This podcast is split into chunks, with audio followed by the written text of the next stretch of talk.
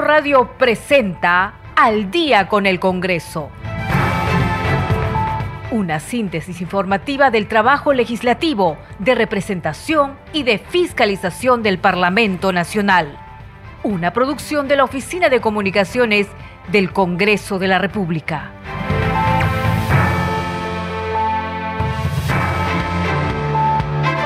Desde 7 de la noche con un minuto, ¿cómo están? Bienvenidos al programa Al Día con el Congreso. Les saluda Danitza Palomino y estas son las principales noticias del Parlamento Nacional. En el tercer día de la semana de representación, los parlamentarios realizan actividades en Lima y en el interior del país. El presidente del Congreso, Alejandro Soto, visitó la Escuela Superior Técnica de la Policía Nacional del Perú con el objetivo de evaluar el estado de la institución y sus requerimientos como parte de sus labores de fiscalización. En Chiclayo, la tercera vicepresidenta del Congreso, Roselía Muruz, de la bancada Avanza País, participó en el foro Mujer y Política Binomio de Cambio que se realizó en el Colegio de Arquitectos. En Ucayali, la parlamentaria Francis Paredes de la bancada Podemos Perú realizó una visita de monitoreo y supervisión a las fajas marginales de los asentamientos 14 de abril, Maravilla del Pantanal y Jardines de Manantay. Estuvo acompañada por representantes de la Autoridad Nacional del Agua y Defensoría del Pueblo. En el gobierno regional de Tacna, la parlamentaria Esmeralda Limache de la bancada Cambio Democrático Juntos por el Perú organizó un foro sobre la masificación del gas natural en esa región. La Comisión de Presupuesto ha citado para este jueves 28 al ministro de Economía, Alex Contreras, para que fundamente el pedido de crédito suplementario por más de 1.500 millones de soles. Será durante la sesión descentralizada que se realizará en Piura. 7 de la noche con dos minutos, usted está escuchando al día con el Congreso. Y bien, ¿cómo está? ¿Cómo le ha ido? ¿Qué tal su día? Esperemos que bien también. Bueno, algunos ya a esta hora están preparándose para mañana jueves, ¿no? Mañana jueves hay partido de fútbol, así que no va a haber programa, así que le vamos avisando con tiempo, pero el viernes regresamos con toda la información del Parlamento Nacional. Y vamos con las noticias.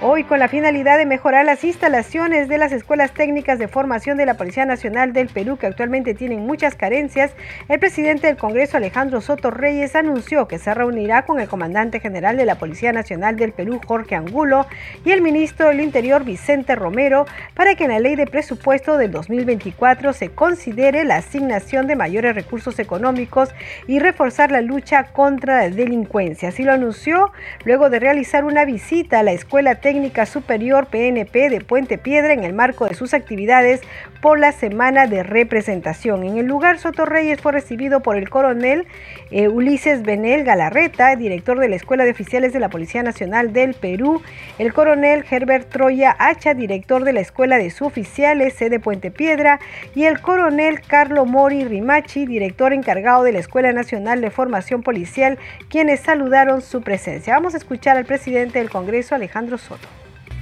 Bien, estamos en semana de representación y cumpliendo una función que es mandato constitucional, la de fiscalizar. Hemos venido hasta la Escuela de Formación Profesional de la Policía Nacional del Perú, acá en Puente Piedra.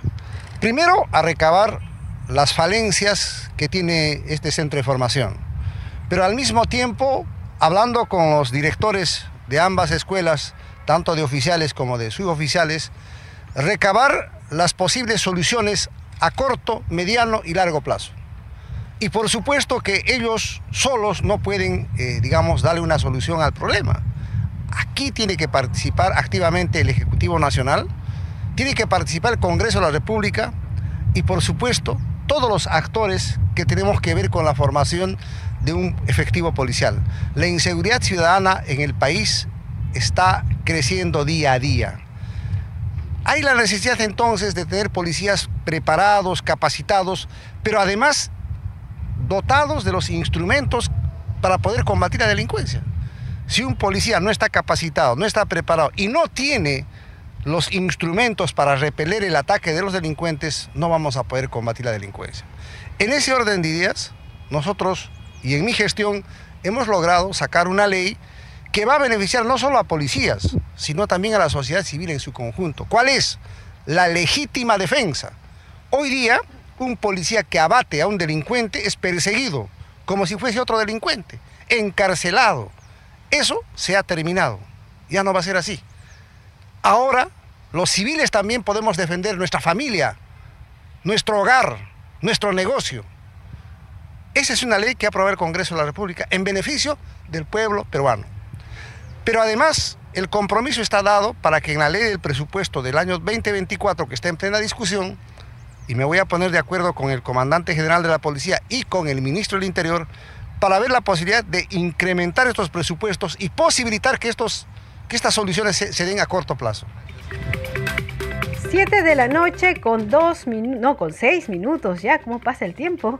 Bueno, vamos con más información aquí en Al día con el Congreso y la Comisión de Presupuesto citará para este jueves al ministro de Economía, Alex Contreras, para que fundamente el pedido de crédito suplementario por más de 1.500 millones de soles. Así lo informó el presidente de ese grupo de trabajo, el congresista José Gerí. Hay temas de interés social y de gasto para afrontar el fenómeno del niño que muchos sectores están esperando, dijo el parlamentario de Somos Perú que condujo la sesión descentralizada en Piura. Esta sesión que se realiza mañana con la presencia del ministro también será en Piura. Vamos a escucharlo. Es un proyecto que estábamos esperando desde hace bastantes días, bastantes semanas incluso. Por fin llegó el día viernes pero llegó un momento en que estamos ingresando en semana de representación.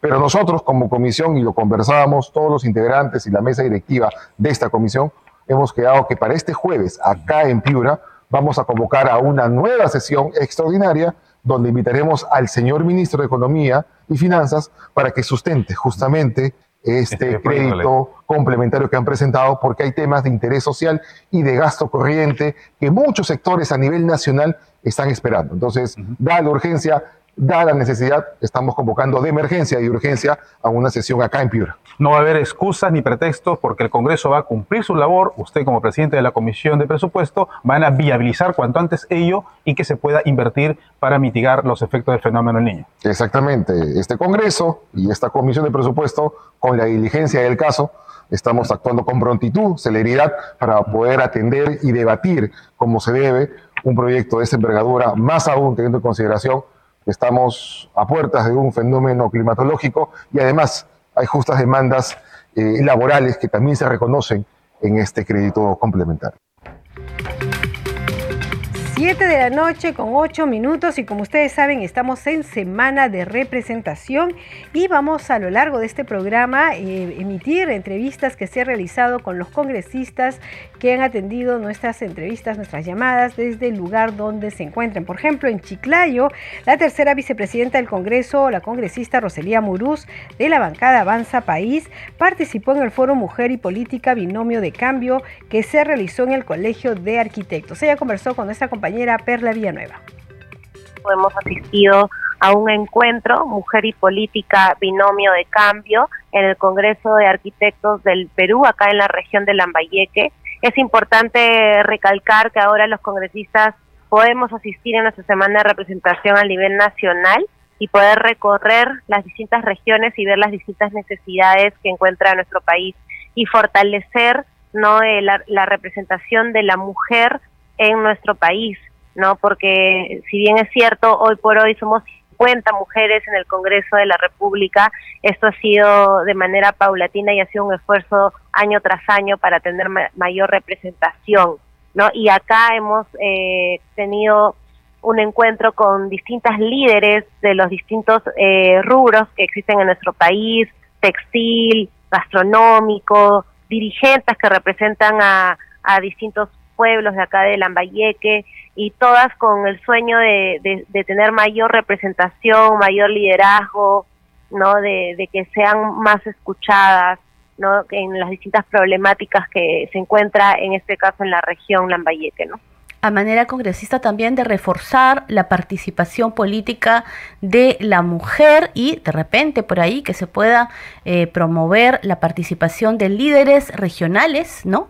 De repente. Así es, claro. Eh, acá todos eh, pueden llegar a ser autoridades y hacer un, un, fortalecimiento para su ciudad, porque nosotros como congresistas representamos a la nación y queremos y buscamos la mejora para todos nuestros ciudadanos, ¿no? Y era importante también resaltar que en esta, eh, eh, con este Congreso hemos tenido por primera vez una mesa directiva el primer año donde la mayoría eran mujeres y con las mujeres en la mesa directiva es que pudimos sacar a Pedro Castillo y de una posible dictadura que hubiera podido tener nuestro país, ¿no? Muy bien, congresista. ¿Qué otras actividades está realizando? Sabemos que tiene una recargada agenda de trabajo en la región Lambayeque.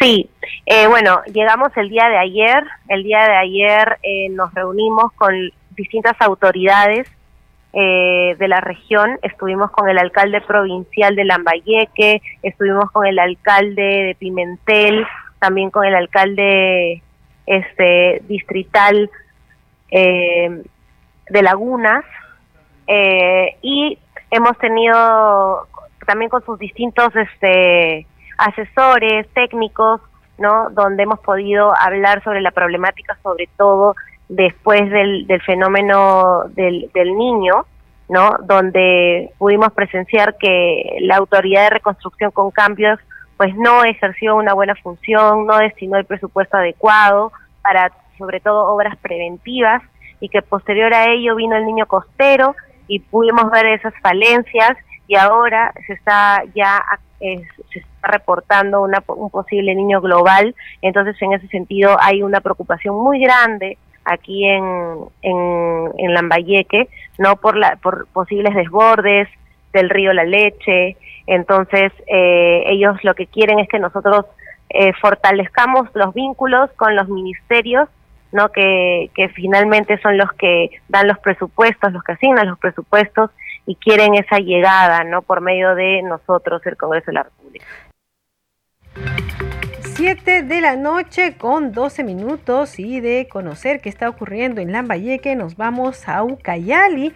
La parlamentaria Francis Paredes de la bancada Podemos Perú realizó una visita de monitoreo y supervisión a las fajas marginales de los asentamientos 14 de abril, Maravilla de Pantanal y Jardines de Manantay. Estuvo acompañada por representantes de la Autoridad Nacional de Agua y Defensoría del Pueblo. Pudimos conversar con ella a través de Congreso Radio esta tarde. Vamos a escuchar y ver la entrevista. Entiendo que usted ha estado juntamente con los representantes de ANA y de Defensoría del Pueblo eh, supervisando las fajas marginales de los asentamientos 14 de abril, Maravilla del Pantanal y Jardines de Manantay. ¿Qué es lo que usted ha visto en este recorrido? Bueno, para ser sincera, es un trabajo bastante fuerte que lo venimos realizando desde el año pasado porque en realidad en estos asentamientos humanos tenemos decenas de asentamientos humanos, aproximadamente de 7.000 a 8.000 familias que están en las fajas marginales y que en realidad poco se ha venido trabajando y con este espacio técnico lo único que estamos buscando es ver qué asentamientos humanos realmente cumplen los requisitos para ser excluidos de las fajas marginales y que ellos puedan tener pues los servicios básicos que son elementales para la ciudadanía. En ese espacio también eh, venimos haciendo diferentes gestiones con el gobierno regional eh, también ha estado con nosotros el representante de la Defensoría, no solamente por el tema de las fajas, que es una problemática de verdad latente, que aparentemente no hay, no, no, no tiene un plan estratégico eh, las autoridades locales y, ello pues nos lleva a todo tipo ya de, eh, vamos a decir, de temas eh, que son sensibles, ¿no? En muchos casos el tema del hurto de la luz, el tema de con el incremento de la inseguridad también, porque estas zonas eh, son prácticamente zonas bastante claro. eh, sensibles, ¿no? Porque no hay fluido eléctrico. Entonces, hay una serie de aristas que debemos claro. solucionar. Usted dice que son más o menos 80 mil familias las que viven en, el, a lo largo de la faja. Yo tenía entendido que ellos estaban pidiendo también eh, por tener agua, ¿verdad? Supongo que eh, por eso es que tiene un representante de la ANA en esta en este recorrido que ustedes están haciendo. Sí, vuelvo a repetir, son de 7 mil a 8 mil familias que están asentados en las fajas marginales. Y lo que hemos hecho ahora que estamos en tiempo de verano es constatar eh, de qué manera está el asentamiento humano. Aparentemente está en buenas condiciones, pero lo, el compromiso que está quedando es que vamos a retornar en tiempos de invierno, donde que la creciente del río Ucayali está en su máximo apogeo para ver de qué manera afecta o no afecta a estas familias, porque muchas de, de los de los eh, de las familias que viven acá nos dice que no les afecta y eso queremos corroborar para poder ver si los podemos excluir de las fajas.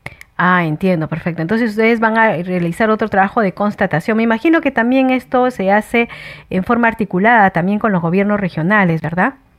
Definitivamente hoy día tenemos una reunión a las seis de la tarde con la autoridad regional, los que nos han acompañado en un trabajo bastante importante que tengo que rescatar es de la Fiscalía del Ambiente, porque son varios temas que hemos venido abordando, el tema de las fajas, el tema de la contaminación y dentro de ese de los temas de contaminación que también tenemos un problema hace muchísimos años es el vertimiento justamente de las aguas servidas del hospital de Yarinacocha ah, que vierte a la laguna de Yarinacocha y ya se ha sancionado con cinco unidades impositivas por este vertimiento y lo que está haciendo en estos momentos con el trabajo del Congreso de la República, de nuestro despacho, es justamente encontrar y sancionar de manera personal a cada una de las autoridades, porque este tema ya nosotros habíamos advertido y hasta la fecha no se hizo absolutamente nada. Bueno, entonces es importante que en esta semana de representación usted regrese a la zona y pueda hacer una mayor fiscalización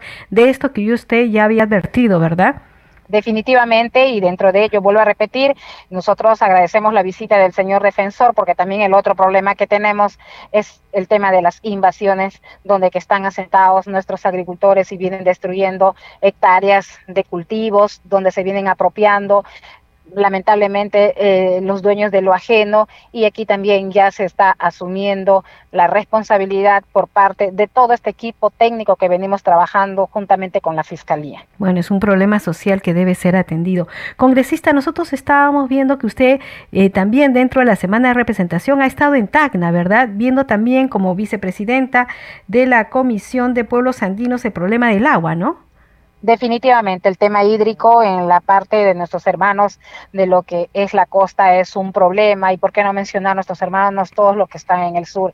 Así que hemos tratado de encaminar nuestro trabajo desde pueblos andinos y hemos tenido la reunión con el señor gobernador donde que hay un compromiso de poder eh, ya tener listo el proyecto en temas que son temas hídricos, porque la verdad hay una demanda muy fuerte de parte de la población y para ser sincero, la autoridad no cuenta hasta la fecha con ningún proyecto en temas hídricos, pese a la situación de emergencia que pide la población que se le otorgue. Pues ya hemos agendado otra próxima visita a la ciudad de Tacna con los representantes del ministerio para que ellos también tengan conocimiento. Con el este Ministerio de Vivienda, ¿verdad? Nada se ha venido haciendo. Eh, son reuniones con el Ministerio de Vivienda, creo que es el sector estamos haciendo con ¿no? todo, no solamente vivienda, estamos invitando también aquí al Ministerio de Energía y Minas, porque ahí la denuncia acerca de esta empresa, la SAU del Perú, que eh, em, se ha licitado, pues, eh, algunas lagunas que debería de brindar o compartirse con la población y todo lo están ocupando. Entonces se va, hay una serie de actividades que vamos a desarrollar y que necesitamos tener presente a las autoridades competentes del Ejecutivo. Vuelvo a repetir, el Ministerio del Ambiente, el Ministerio de Vivienda y el Ministerio de Energía y Minas. Y por qué no decir la autoridad regional, porque en realidad eh, queremos tener cosas concretas en la Comisión de Pueblos Andinos. Y es más, a raíz de todo ello, nosotros estamos sesionando la Comisión también de Presupuesto este 2, 2 de octubre aquí en la región de Ucayali. juntamente vamos a tener una reunión conjunta con pueblos andinos acá para ver los temas que atañe a nuestra población también en temas en estos temas ambientales, porque la verdad hay mucho por hacer por nuestro país. Claro, en estos días en el bueno, en el Congreso en general hay un gran sesiones eh, continuas para ver el tema de presupuesto. Ya como Comisión de Pueblos Andinos, ayer tuvieron la sesión descentralizada en Tacna. ¿Tienen, aparte de la de Ucayali, tienen alguna otra sesión descentralizada previsto? Claro que sí, lo que nosotros ya tenemos al retorno a la a la ciudad capital, nosotros tenemos una visita en situ a una de las comunidades de eh, Amazonas. Justamente aquí hay un compromiso de poder visitar con las autoridades del Ejecutivo como también representantes de la Fiscalía. Eh, se llama el pueblito eh, Nieva. Nieva, ah, es un eh, sí, Nieva es un caserío que está muy distante de Amazonas, donde que hemos recibido esta denuncia, no solamente que nos, nos hace llegar la denuncia que presuntamente toda la población, desde niños hasta adultos, están contaminados con esta enfermedad que es el SIDA, ¿no? Entonces es una problemática muy sensible que vamos a bajar porque no solamente estamos hablando de, de la contaminación que está sufriendo la población, sino también de la atención que necesitan eh, cada una de las familias, de las niñas, también por temas diferentes de abuso, entre otros, ¿no? Claro. Bueno, congresista, muchísimas gracias por informar a través de la multiplataforma del Congreso de la República de las actividades que viene realizando en Ucayali. 7 de la noche con 21 minutos y vamos a dar a conocer ahora las actividades que están realizando los congresistas de la bancada de Perú Libre.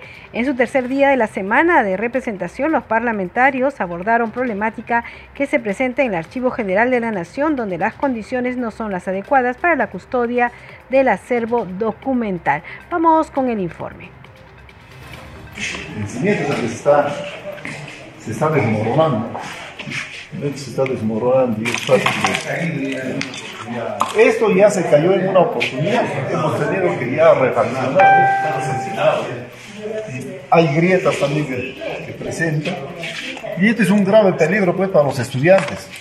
Hace años la institución educativa 3175 Inmaculada Concepción del centro poblado de Guamanmarca, distrito de Guayucachi, región Junín, presenta desastrosas condiciones de infraestructura con riesgo de derrumbarse, daños en el sistema eléctrico, mobiliario deficiente, entre otros.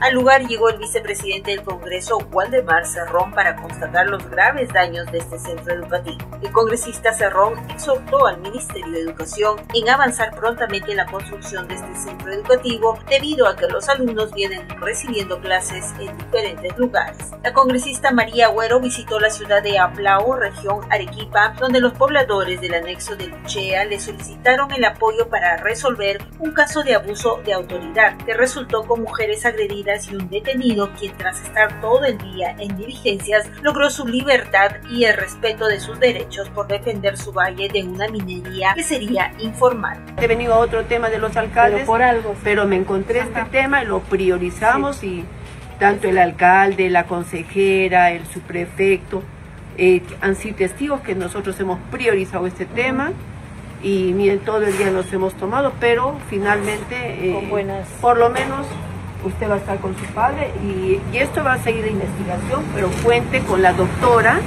¿no? que ella es su abogada, y ella nos va a tener al tanto y yo también de mi parte voy a estar haciendo seguimiento. Por su parte, la congresista Margot Palacios visitó las instalaciones del Archivo General de la Nación ubicado en los ambientes del Palacio de Justicia, donde evidenció que las condiciones no serían las más adecuadas para la custodia de los archivos que son memoria histórica del país. Refirió que es necesario una adecuada definición y políticas públicas que permitan modernizar el acervo del Archivo de la Nación. La legisladora solicitará la priorización ante la mesa directiva del Congreso el proyecto de ley 30 2296 de su autoría, que propone declarar el fortalecimiento y digitalización del patrimonio documental del país.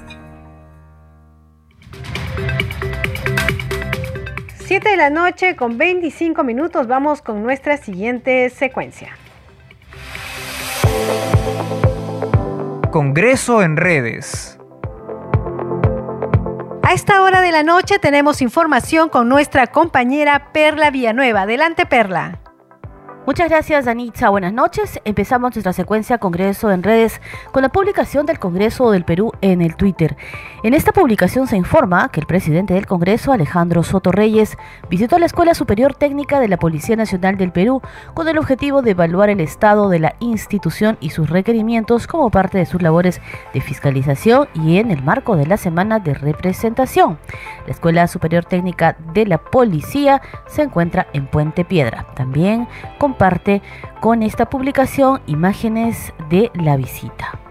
Tenemos también la publicación de la congresista Gladys Echaíz, también está informando sobre su trabajo de representación.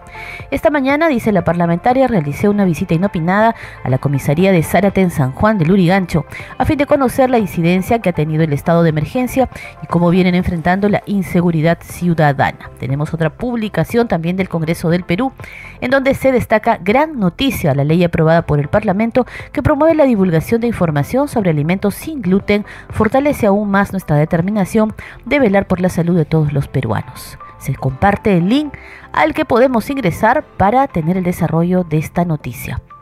Tenemos también la publicación en el Twitter de la congresista Rosángela Barbarán, también informando sobre su trabajo en esta semana de representación.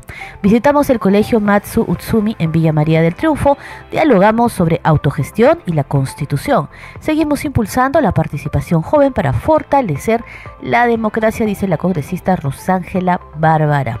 Y hasta aquí, Danitza, Congreso en Redes, regresamos contigo. 7 de la noche con 26 minutos. Hacemos una pausa y regresamos con más información aquí en Al día con el Congreso.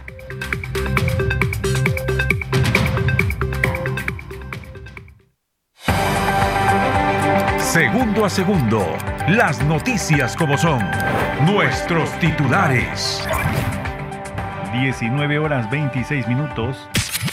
Chile y Perú conforman un centro de producción minero para el mundo, considerando que son grandes proveedores de cobre en el mercado internacional, a pesar de los momentos complejos con el tema del cambio climático, señaló para el informativo la directora de ProChile en el Perú, Lorena Sánchez. El Ministerio de Salud informó que sus hospitales e institutos en Lima tienen la infraestructura adecuada para garantizar el abastecimiento de agua potable durante el corte programado por Sedapal desde el 6 de octubre próximo. Precisamente, Sedapal acaba de anunciar que durante la interrupción del servicio de agua potable, las estaciones de bomberos, comedores populares y centros de salud serán suministrados directamente. Por lo pronto, el anunciado corte de dicho servicio en más de 20 distritos de Lima ha disparado la venta de recipientes de plástico en las tiendas de la ciudad. El ministro de Defensa Jorge Chávez anunció que un total de 20 helicópteros estarán habilitados en las regiones para la atención de las emergencias ante el inminente fenómeno del niño previsto para los próximos meses. El CONCITEC organiza por tercer año consecutivo los denominados Días de Cultura Científica con el objetivo de acercar a los niños y jóvenes a la ciencia, tecnología e innovación.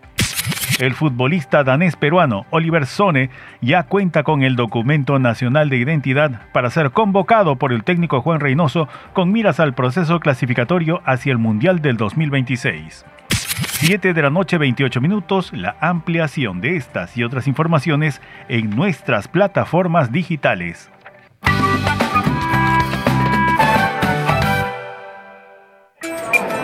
Sapanka Perú suyo runankunan huk niray yuyayniyuq kanku.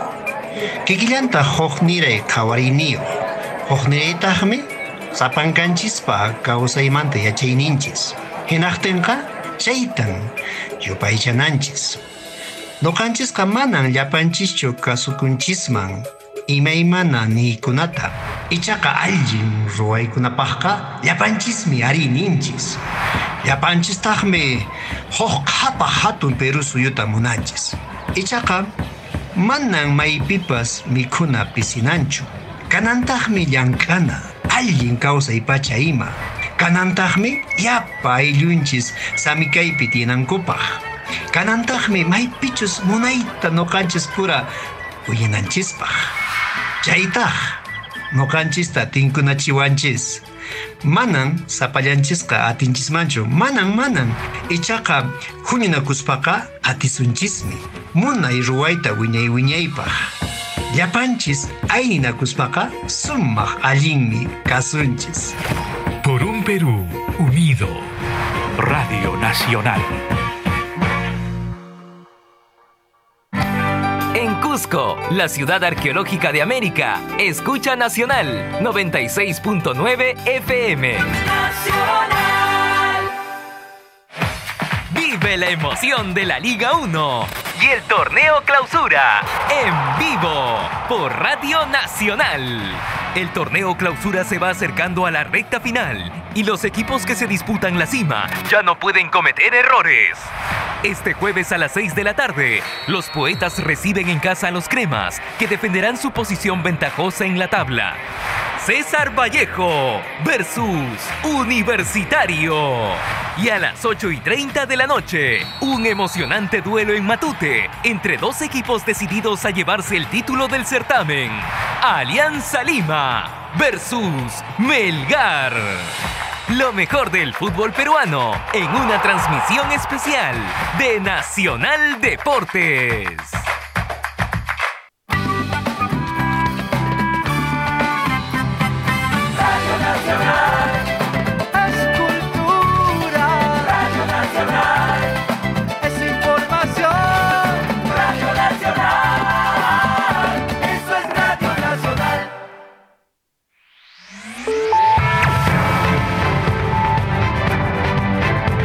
Continuamos en Al día con el Congreso.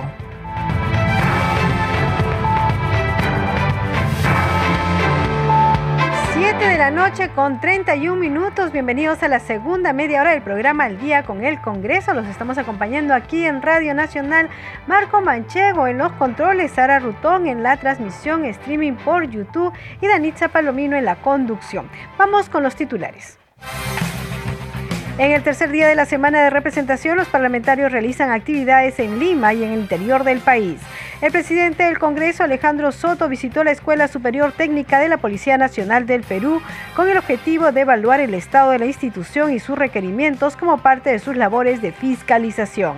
En Chiclayo, la tercera vicepresidenta del Congreso, Roselía Muruz, de la bancada Avanza País, participó en el foro Mujer y Política Binomio de Cambio que se realizó en el Colegio de Arquitectos. En Ucayali, la parlamentaria Francis Paredes, de la bancada Podemos Perú, realizó una visita de monitoreo y supervisión a las fajas marginales de los asentamientos 14 de abril, Maravilla del Pantanal y Jardines de Manantay. Estuvo acompañada por representantes de la Autoridad Nacional del Agua y Defensoría del Pueblo. En el gobierno regional de Tacna, la parlamentaria Esmeralda Limachi de la bancada Cambio Democrático Juntos por el Perú organizó un foro sobre la masificación del gas natural en esa región. Y la Comisión de Presupuesto ha citado para este jueves 28 al ministro de Economía, Alex Contreras, para que fundamente el pedido de crédito suplementario por más de 1.500 millones de soles. Será durante la sesión de descentralizada que se realizará en Piura. 7 de la noche con 32 minutos, usted está escuchando al día con el Congreso. Bien, estamos en semana de representación y vamos a dar cuenta de las actividades que realizan los parlamentarios de las distintas bancadas en las regiones eh, del interior del país, de Lima y del interior del país. Y vamos justamente con las actividades de la bancada de Fuerza Popular. Parlamentarios de Fuerza Popular se reunieron con autoridades del Poder Ejecutivo a fin de promover el desarrollo turístico y mejorar la infraestructura pública en la provincia constitucional del Callao y en la región Lambayeque para reactivar la economía que se verá reflejada en el progreso de sus pobladores. Vamos con el informe. La congresista de Fuerza Popular, Auristela Obando Morgan, se reunió con el alcalde de la Municipalidad Provincial del Callao, Pedro Spadaro Phillips, para promover el proyecto de ley de su autoría que declara de interés nacional el desarrollo turístico del centro histórico de la provincia constitucional del Callao.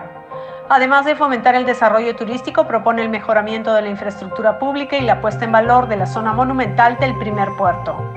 Con ello se pretende consolidar al Callao como un destino turístico atractivo para visitantes nacionales y extranjeros, fomentando la inversión privada, la identidad y la conservación de las zonas turísticas. Durante la reunión también trataron temas que afectan la calidad de vida de los chalacos, como son la inseguridad ciudadana, limpieza pública y el acceso a la atención de salud.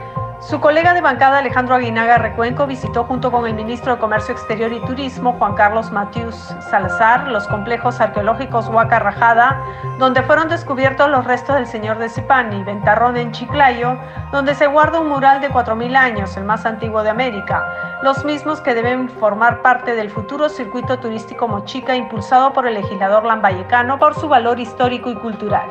En el lugar, Aguinaga informó al ministro las carencias de infraestructura y servicios básicos que no contribuyen a aprovechar el potencial turístico de la zona, razón por la cual se requiere la creación de un circuito turístico que permitirá a la región Lambayeque convertirse en un polo de desarrollo sostenible con el esfuerzo conjunto de las autoridades y en Piura, en el distrito de Ignacio Escudero, en la Comisión de Usuarios de la margen derecha del río Chira, el congresista Eduardo Castillo recorrió los trabajos de descolmatación que se vienen realizando para evitar que los agricultores de la zona se vean afectados por la llegada del fenómeno del niño.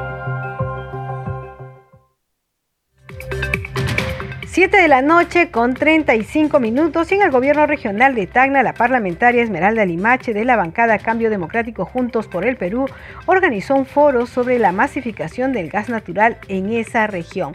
Vamos a escuchar y ver la entrevista que realizó nuestra compañera Perla Villanueva.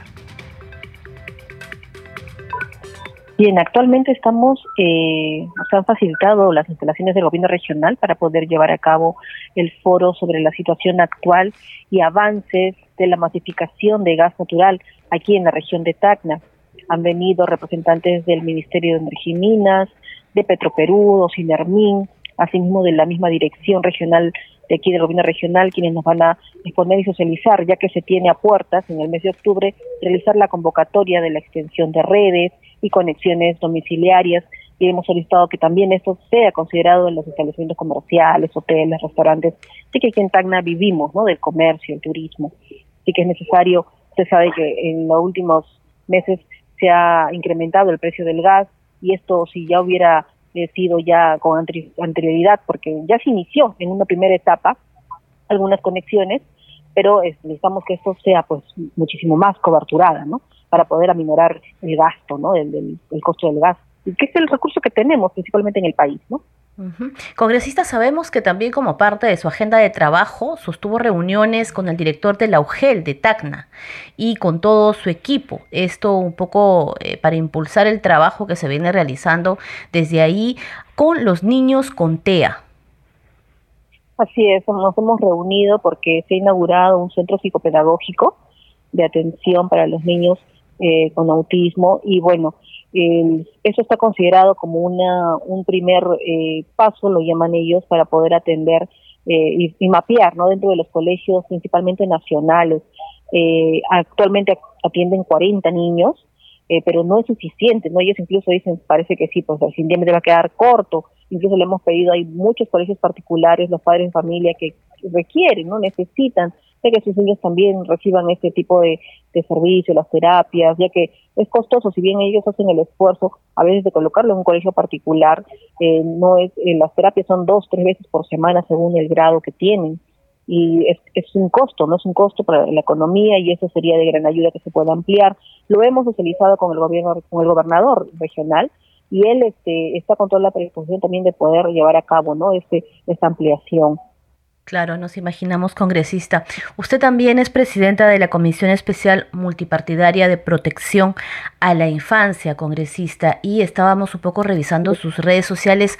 Usted se pronunció respecto a esta situación de los índices o el incremento de los índices de casos de anemia y desnutrición infantil en nuestro país. Ha hecho un llamado al Ejecutivo y parece que también está impulsando esta, esta moción para exhortar al Ejecutivo a declarar la declaratoria de emergencia por el tema de la anemia?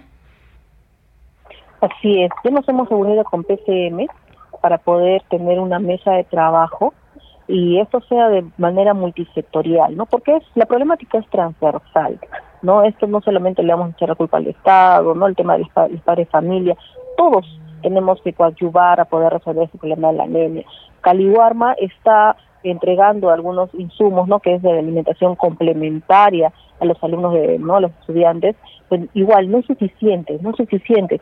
Tenemos que educar, ¿no? Educar a los, a los padres, a las madres de familia, para que puedan llegar de, de, comer de forma nutritiva, ¿no? El Estado también es el llamado, pero como de las demunas, hay algunas municipalidades, como por ejemplo hemos tenido una actividad recientemente con Guaral, ¿no? La municipalidad de Guaral está cobrando, está comprando hierro polimaltosado para este trimestre que queda del año y poder eh, darles a los niños y puedan este no, no sean pues no, no sean este víctimas de eso de, la anemia no ellos tienen porque usted sabe que la anemia si eh, no mm, al final va a tener consecuencias a lo largo de la vida no los niños no van a poder aprender.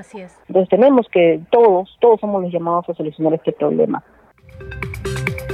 7 de la noche con 39 minutos seguimos aquí en el día con el Congreso y usted sabe que hay congresistas no agrupados, significa que no pertenecen a ninguna de las bancadas. Bueno, también aquí vamos a dar cuenta de sus actividades, una situación de múltiples carencias concernientes a salud, vivienda, sistema vial, agua y desagüe, electrificación y acceso a Internet vienen encontrando congresistas en la semana de representación.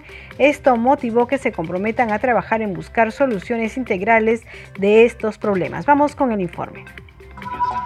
Un cuadro doloroso y alarmante encontró el congresista Edwin Martínez Talavera en su visita al Hospital Honorio Delgado de Arequipa. Acudió por el caso del niño Matías, que se encuentra en cuidados intensivos debido a que fue atropellado por un bus de transporte urbano sin SOAT.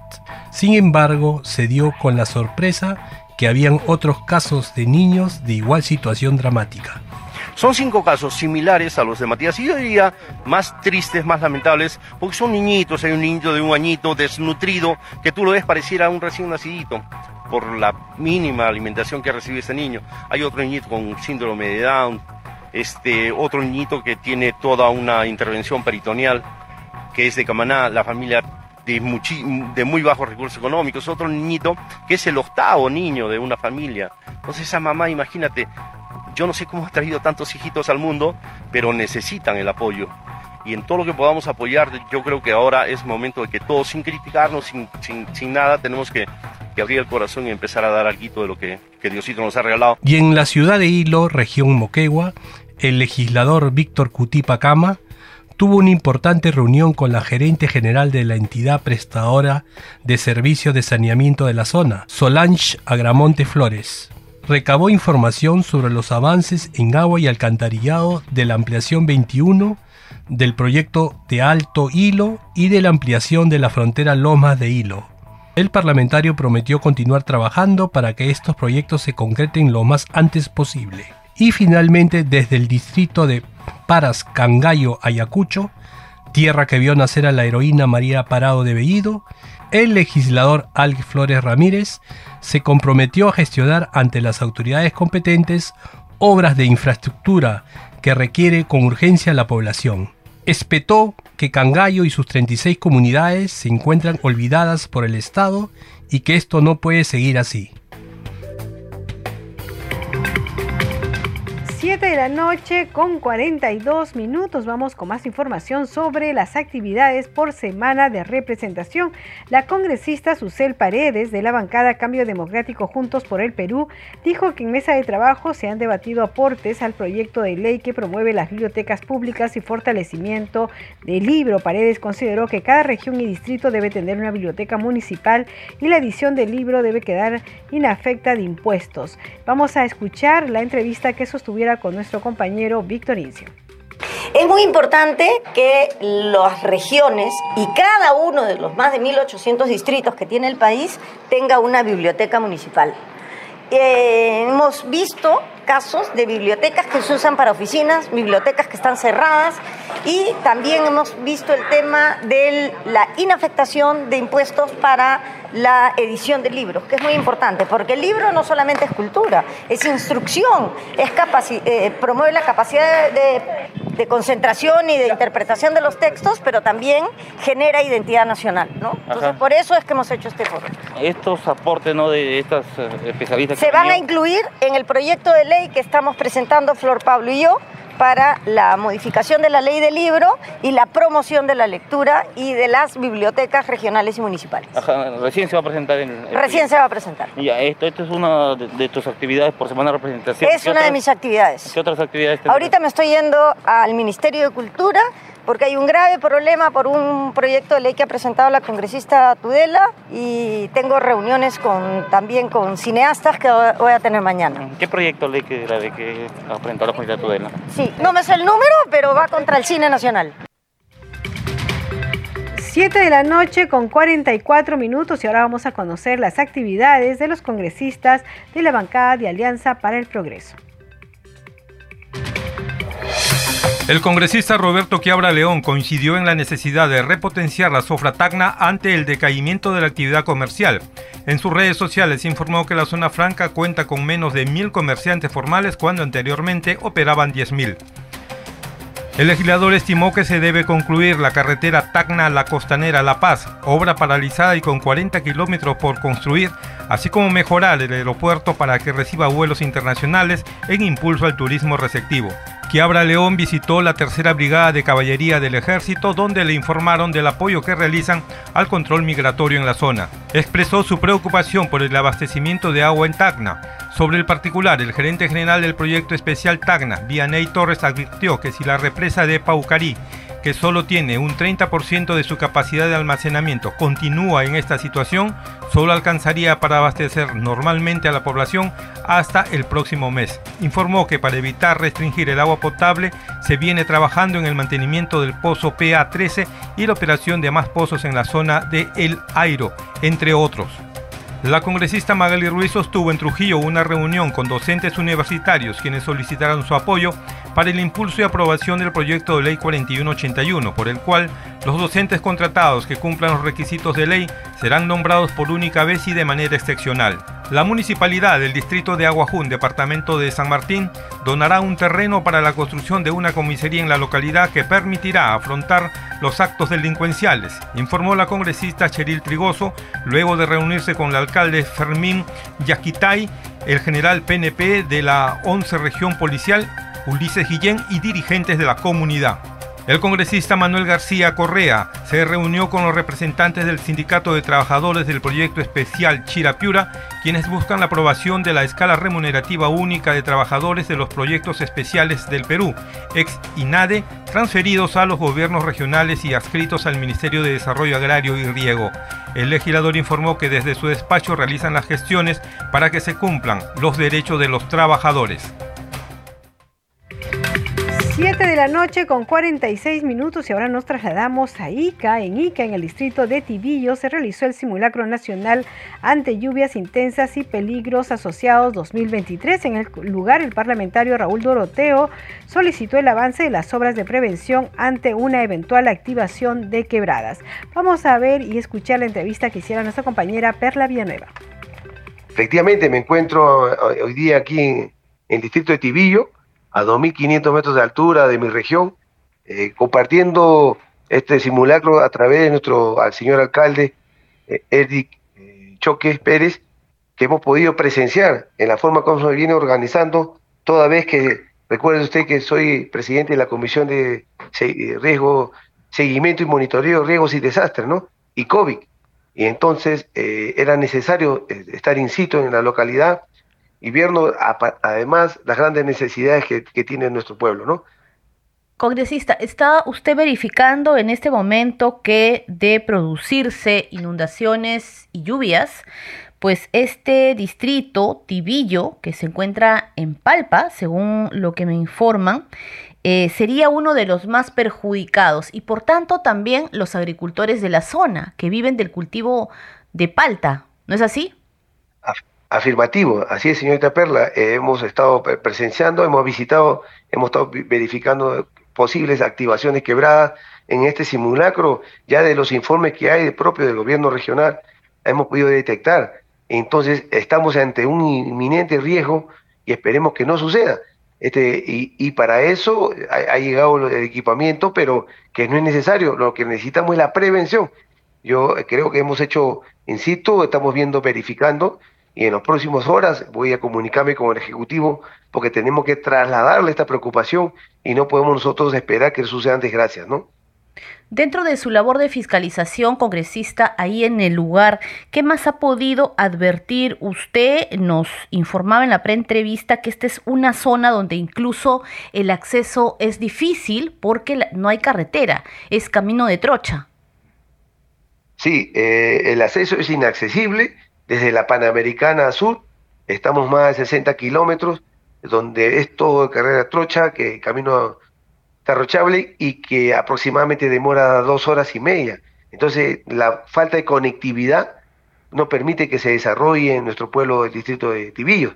Y en ese sentido necesitamos la presencia del Estado.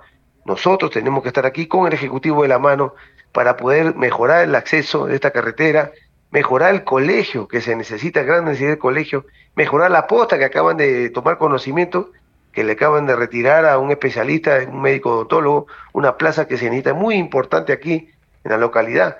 Entonces estamos tomando nota de grandes necesidades que tiene nuestro pueblo y que tenga usted la plena seguridad que nosotros vamos a tomar cartas en el asunto para que el Ejecutivo inmediatamente accione, ¿no? Congresista, ¿el alcalde le ha podido eh, decir en qué porcentaje se han avanzado las obras de prevención por el fenómeno del niño ahí en ese distrito?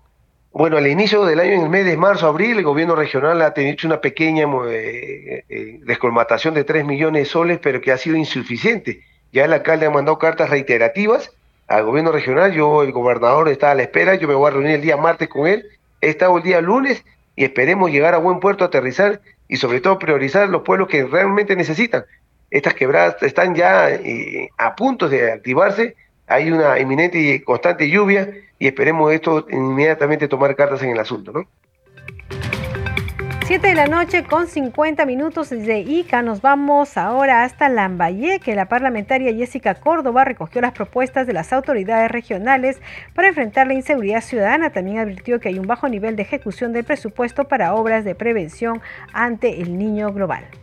Hemos tenido una reunión con los alcaldes provinciales, con el director de ciudad de Seguridad Ciudadana del Ministerio del Interior, que vino de la ciudad de Lima.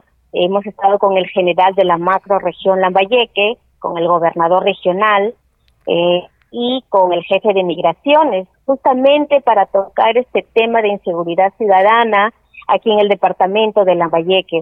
Los, los lambayecanos necesitamos soluciones viables para este tema.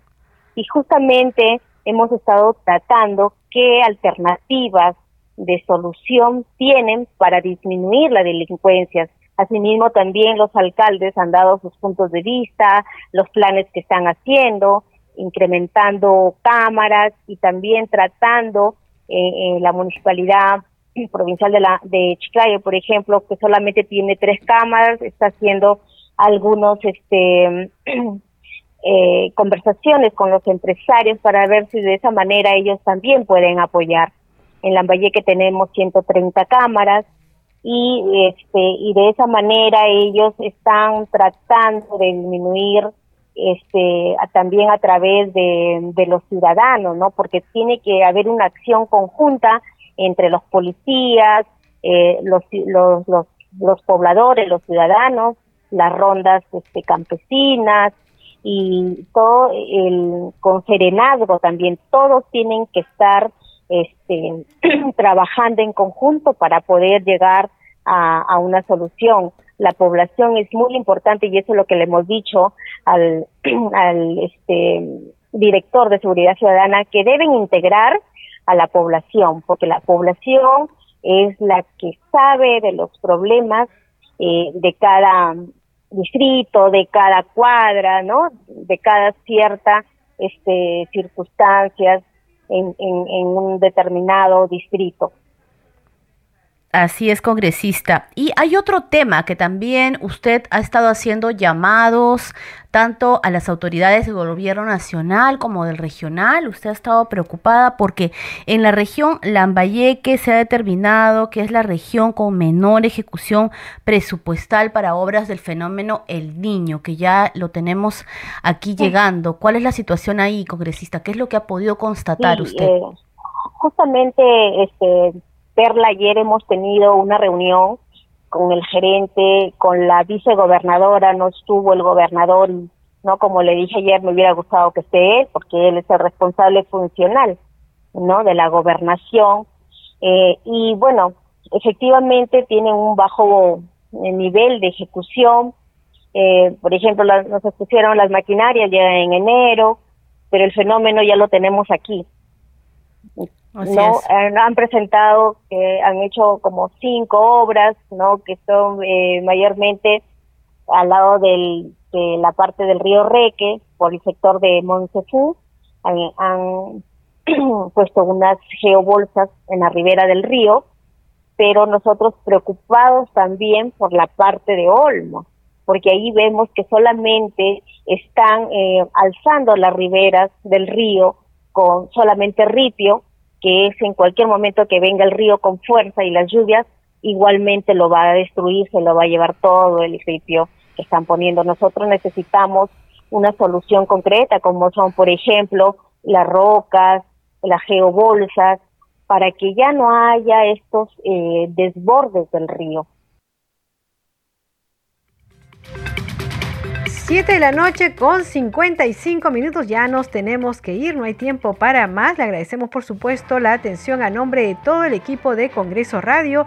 Aquí en Radio Nacional los hemos acompañado en los controles Marco Manchego, en la transmisión streaming por YouTube Sara Ruitón, en la unidad móvil Javier Fajardo y en la conducción de Anitza Palomino. Ya saben que mañana Radio Nacional transmite el partido César Vallejo Universitario a esta hora, por lo tanto no se va a emitir el programa al día con el Congreso. Nosotros nos reencontramos el viernes a las 7 de la noche. Que tengan buenas noches. Permiso.